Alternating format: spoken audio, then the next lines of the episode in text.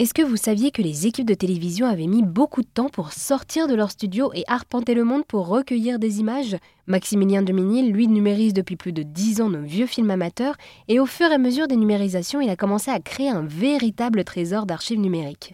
En s'appuyant sur les voyages dévoilés par les films amateurs qu'il reçoit, Maximilien a des bouts d'histoire inédits. Il a ainsi monté la collection Pélican qui regroupe toutes ces images.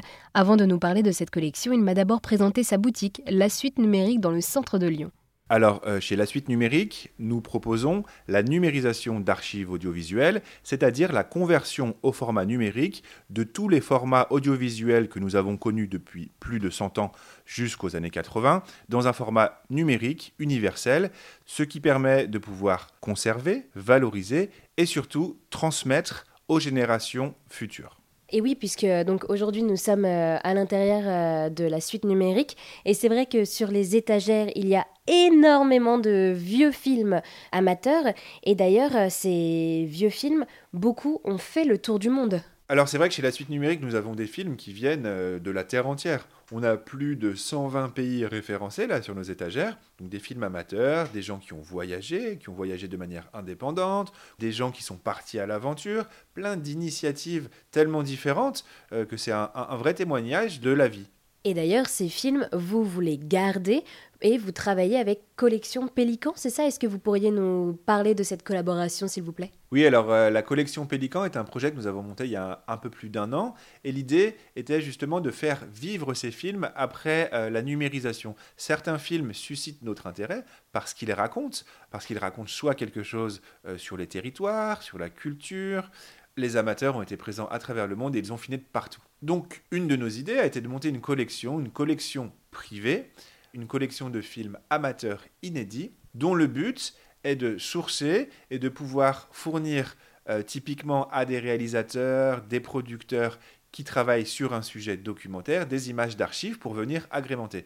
À titre d'exemple, euh, nous venons de fournir des images pour une série documentaire qui s'appelle Narco Wars, c'est le trafic international de stupéfiants, et nous avons fourni des images amateurs d'Afghanistan, du Pakistan, de Thaïlande, et ces images-là ont été injectées dans le film documentaire pour justement euh, recréer l'ambiance de l'époque et pouvoir amener euh, ce charme de l'archive amateur. Aujourd'hui, dans les films documentaires, vous le voyez bien, il y a beaucoup, beaucoup de films d'archives qui viennent appuyer les propos. Et ces films d'archives ont une valeur inestimable puisqu'ils sont uniques. La collection Pélican rachète donc les droits patrimoniaux de certains films, de certains films amateurs, pour pouvoir les redistribuer dans un circuit international professionnel de sociétés de production. Et donc oui, donc ces films euh, amateurs euh, datent de plusieurs années. Typiquement, il y a euh, des souvenirs fugitifs du Brésil ou encore un voyage dans le transsibérien en URSS dans les années 80.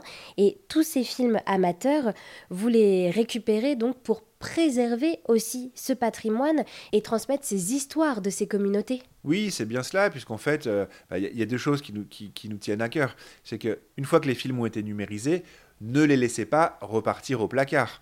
Donc ce que nous proposons à travers la collection Pélican, c'est bien sûr de faire connaître ces films, mais également le témoignage que ces films représentent. Puisqu'en fait, euh, là nous avons, comme vous l'avez dit, des films Amazonie, Brésil, URSS, Amérique du Sud, Islande, vraiment des films à travers le monde, à des périodes bien définies. Donc ça nous renseigne sur la culture, les territoires, et tous ces films-là ont finalement un rôle historique.